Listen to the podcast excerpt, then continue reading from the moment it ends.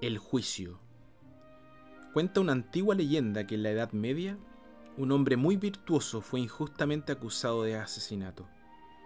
El culpable era una persona muy influyente del reino, y por eso desde el primer momento se procuró hallar un chivo expiatorio para encubrirlo. El hombre fue llevado a juicio y comprendió que tendría escasa oportunidad de escapar a la horca.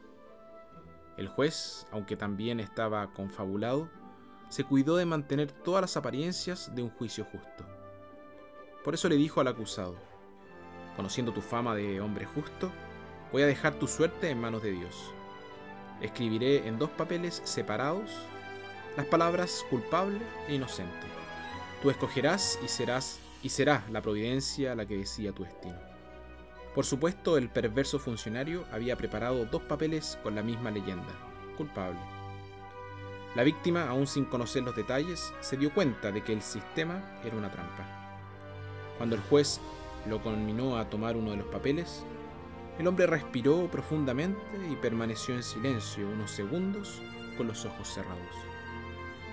Cuando la sala comenzaba ya a impacientarse, abrió los ojos y con una sonrisa tomó uno de los papeles, se lo metió a la boca y lo engulló rápidamente.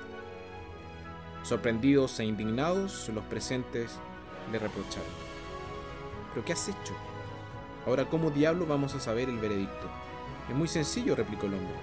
Es cuestión de leer el papel que queda y sabremos lo que decía el que me traía. Con refunfuños y una bronca muy mal disimulada, debieron liberar al acusado y jamás volvieron a molestarlo.